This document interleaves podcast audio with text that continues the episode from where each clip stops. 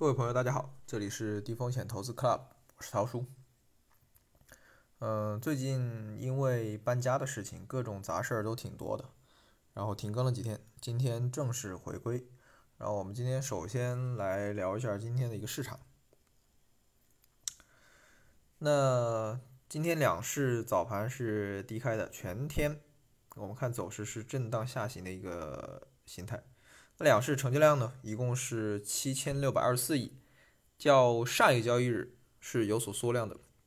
而截至收盘，上证指数跌幅百分之一点三。深圳成指跌了百分之一点四七，创业板指跌了百分之一点二五。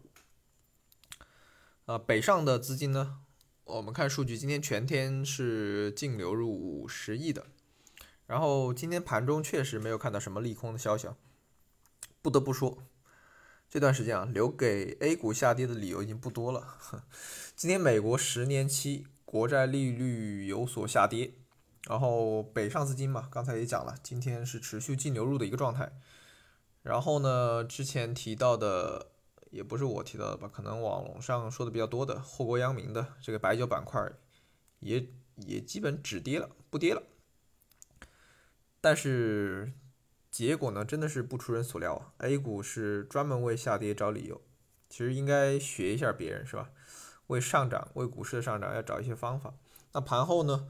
果真传出欧洲议会取消中欧全面投资协定审议会的一个消息啊！最近美国是拉拢欧盟、英国、加拿大、澳大利亚联合制裁中国，那五眼联盟反正他臭名昭著了，他们的丑陋嘴脸又不是第一天见了。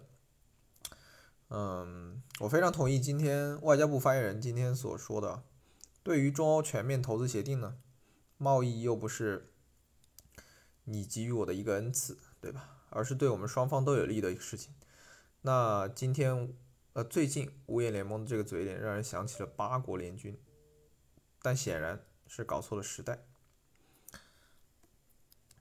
那然后回顾一下昨天的一个套利结果，然后看一下我们今天套利了哪些基金。昨天套利了新泉和润一家套利的，然后也是半仓套利，最终是吃面。百分之零点一五。